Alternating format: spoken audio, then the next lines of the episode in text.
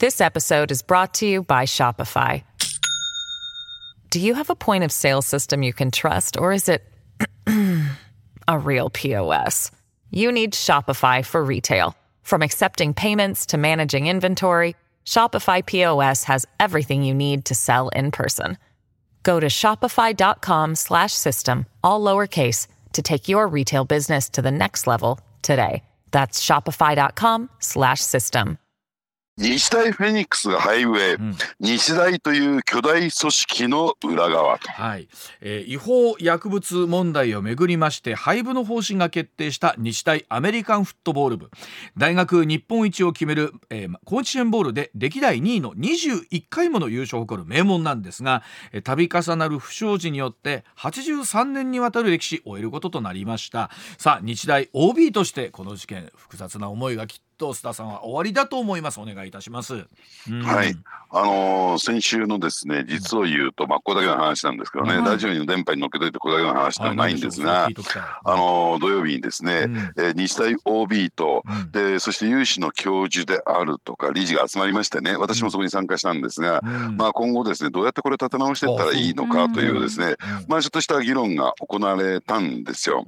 でまああのその時に出てきたんですけれども、あの実は日大のこの運動部にはですね、うん、オール日大っていうね、うん、えー、オールっていうのは全てのという意味ですけども、はい、オールにしたいというですね、うん、そういうカテゴリーがあるんですよ。それってどういうことかというと、うん、あの日大ってね、えー、相当たくさんのですね、学生を抱えているまあそういう大学なんですけれども、うんうん、とは言ってもですね学部ごとにキャンパスがですね全国各地に点在してるんですよ。あはい、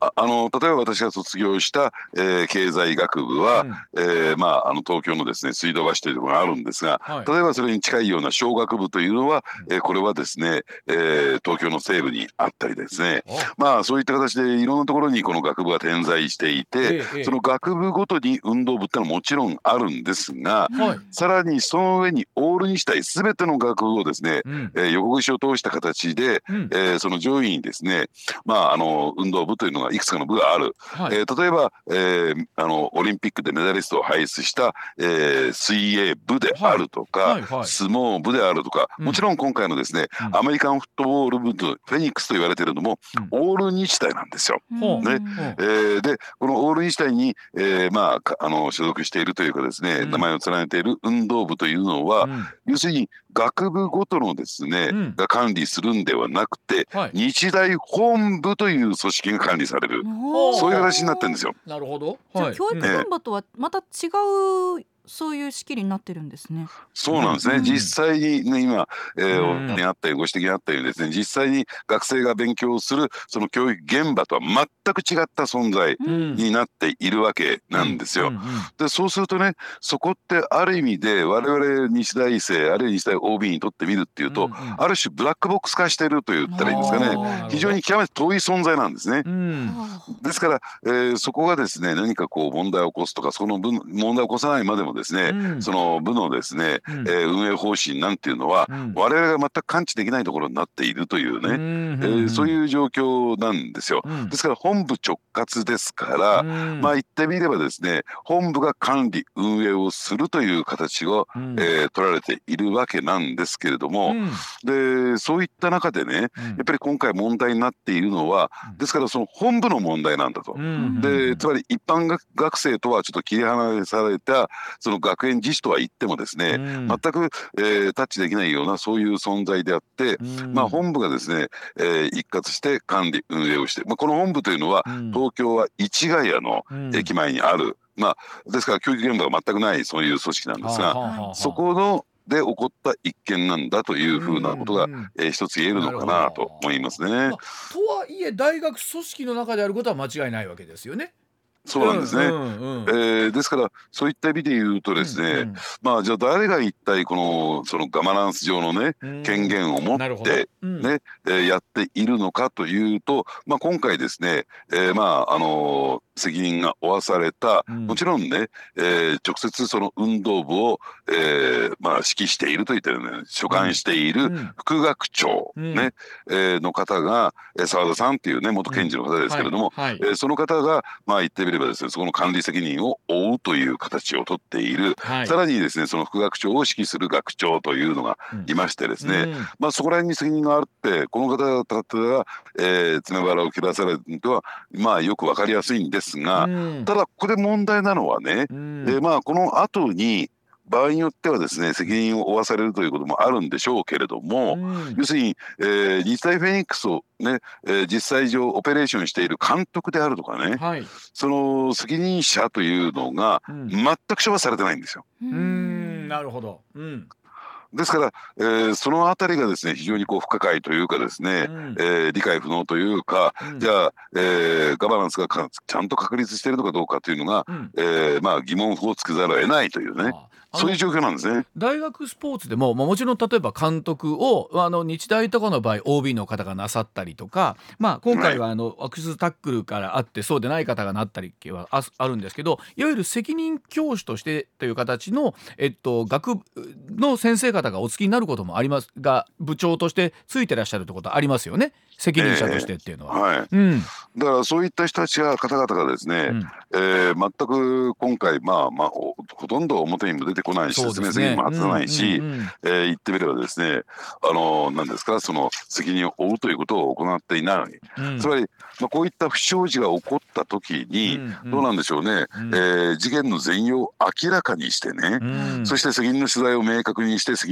を負わせる、うん、そして再発防止策を講じるというね、このステップをやっていく必要がどうしたって必要なんですよ。そうですよね。ところがそういったことができるのかできないのかまあちょっとさて置いといてそこを全くやらずにね、うん、いきなり廃部へと、うん、そうですよ、ね、組織そのものなくしちゃう。最後のに蓋をしてしまう、うん、となるとね、こういったことというのはまあまたね、えー、違った形で繰り返されていくのかなと、そのリスクをはらんでますよねと。はいということになるんじゃないかなと思いますね。まあ、特にやはりこの廃部の一報が出てからねもう、まあ、もちろんその一足飛びにこの廃部っていうのはいくらなんでもみたいなことだったりとか他に一生懸命ねあの練習打ち込んでた学生さんの思いどうなるんだとかっていうこととまあもちろんやむなしという声もありますけど、うん、ささこの辺りっていうのはどうなんですかね今回のいきなりの廃部っていうところなんですけれども。This episode is brought to you by Shopify. Do you have a point of sale system you can trust, or is it a real POS? You need Shopify for retail. From accepting payments to managing inventory, Shopify POS has everything you need to sell in person. Go to shopify.com/system all lowercase to take your retail business to the next level today. That's shopify.com/system. この廃部の意図すると何かっていうと、うん、ある意味ででうがった見方をすると再発防止策ですよね、うん、つまりフェニックスそのものがつまり、ね、アメリカのフットボール部がなくなれば、うん、こういったことが起こらないんだというところで一足飛びにそこに行っちゃってると。でただその一方で共同責任っていうのったらいいんですかね、うん、連座する責任を負わされる、うん、えー、学生の存在はどうなるのかっていうね、ね、そこに対する全く配慮がなされていない、うん、つまり、えー、教育現場であり学生が最優先になるべきところに、自分たちの都合だけでそのつまり、えーまあ、責任の取材も明確にしたくないし責任も負いたくないという人たちがいるんでしょう、うん、そういう人たちのためにですね、うん、一足飛びに学生をある種こう生贄にする形で配備を持っていくっていうやり方というのは、うん、組織的にね、全く機能してないという状況になりますね、日大が組織として。あのそれこそ今回、まあ、廃部という一個前の段階でね、えー、それこそ学長副学長に対して、まあ、辞任を理事長から要求し、えー、一旦それを受け入れるという形で今度はその理事長に対して、えー、今度はパワハラを受けたということで損害賠償請求が今度出てるわけなんですけどこの辺りのこうもう泥沼感というそれぞれに言い分きっとあるんでしょうけれども須田さん。この辺りもなんかどう捉えればいいんだろうと思いますよね。ええ、だからもうメンツそのものでしょ元検事だったのにそんな責任を負わされてしまったら、じゃあ今後ですねまあ自分の仕事上もそうでしょうし社会的な、えー、存在もそうでしょうし、うえ傷を負わされるっていうのはそれは納得いかないよというところで、まあ、こういった形を取ったんで、つまりあの学生のことの方は全く向いてないということになる。でそもそもがね私思うんですよ。あの、あのどういうことかっていうと、まあ林真理子さんっていう方は作家としては立派な方だし業績もある方なんだけども、とは言っても学校運営っていうのはど素人ですよ。まあ、その方を理事長に据えたということは、まあ言ってみれば看板を付け替えて、まあこういう人がやってるんだから、えー、よし何みたいなね、そういうですね、えー、これから再建していこうああいった問題が出たから、えー、事態を明らかに再建していこうということよりも、えー、大学という組織を守るためにね、看板持ってきたって言い過ぎないんですよ。だこのこと自体が間違いなんですね。あのよく言われますけれどもその理事長という立場といわゆる大学の学長という立場これもいろんな捉え方あると思いますけれどもさあさあこの2つのポジションの住み分けはどういうふうに理解すればいいんですか？ですから、あの学長というのは言ってみればですね、うん、えー、執行役と言ったらいいんですか、うん、まああのですから実際の教育現場で、うん、えー、まあ教育にあたるその最高責任者ですよね。うん。はい、ただそれだけしか存在しないときちんと外部からのチェックが入らないということで、理事長がそのあたりを、えー、きちんと、えー、チェックをしていくという総合チェック体制なわけですよ。はあうんでところが理事長曰く、私はスポーツ現場のことは分からないからってうん、じゃああんた何のためにいるんですかって話になっちゃいますよね。特に今回の違法薬物の時も報告が上がってる上がってない言った言わない論含めてですけども、はいありましたけどその辺りを、まあ、見てるだけでも組織として、えー、風通しだったりとか情報共有はできてるのかっていうのは思いましたもんね。ね、うん、ですからもう少し上がった見方をすると、うん、そういうど素人を理事長に据えて、うん、ね、でその人はどうせわからないから、自分たちだけで、ね。あのあとは決めていくんだよというようなそういう意識があったんではないかと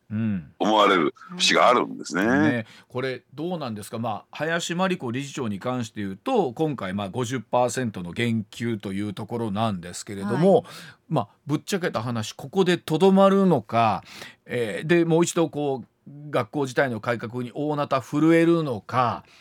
それともまた林理事長とていやいやこの状況ではさすがに厳しいのかって見立てとしてはどうなんですか須田さん。あの、うん、ですからみんな大人の都合というかメンツで動いているわけですよね。うん、今、えー、途中で林理事長がですね退任されるとなると、うん、やっぱり失敗したというね、うん、えー、ことになるでしょうから、辞めたくても辞めないという事情もある。ででまあそうなっていくとね、じゃあその何が最優先されているのかっていうと、うん、要するにこのぬるま湯のような状況を維持していって、うん、でなんとかね嵐が過ぎ去るのをね、え待つというね、うん、え形そのためにはまあ生贄として、えアメリカンフットボールを捧げますよというところしか見えてこないんですよ。ですからあのどうなんでしょうね。やっぱり理事長としては、プロの人間を連れてくるちゃんとチェックができる人間を連れてくるということが最優先じゃないのかなと私は思いますよね。そこをやらない以上改革をするという意識は全くない。まあ、組織として腐ってると言ってもいいと思いますね。まあ、OB だからこそね思うところのメッセージでもあると思うんですけど、ねはい、ただこれ本当例えばその助成金みたいなところも出なくなってきてこれだけの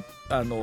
大きなね、えー、組織を運営していくとなると相当タフです。田さん思うのは結局これが学費の値上がりにつながったりとかね、えー、いうところになると保護者の方、はい、まあ、元 OB の方含めてもう本当これ以上勘弁してくれよってなりますもんね。そうですね。あのですからね、一体何が起こったのかというのを全部ね、明らかにすべきだと思いますけどね。ねまあ、特にあの今年はあの箱根駅伝の予選会もね久しぶりに通過してっていうところがあったりとかラグビーもまた力つけて、はいはい、であの本当名門日大一方でこの歴史あるフェニックスがこんな形になってしまうっていうのは一スポーツファンとしてもとても残念だなっていうのを感じるところでありますよね。まあ、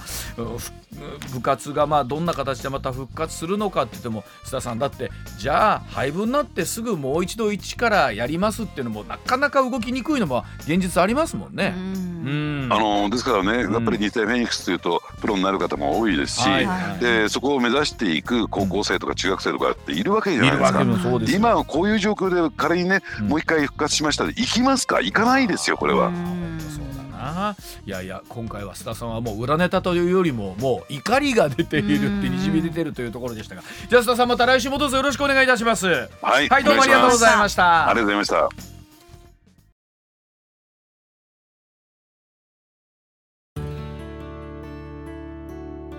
現金総額20万円プレゼントのお知らせでございます。MBS ラジオ上泉雄一のエーナーでは12月4日月曜日から8日の金曜日まで日頃ご愛顧いただいている感謝を込めて現金2万円を10人の方にプレゼントいたします。こちら YouTube やポッドキャストではなくラジオとラジコの限定企画です。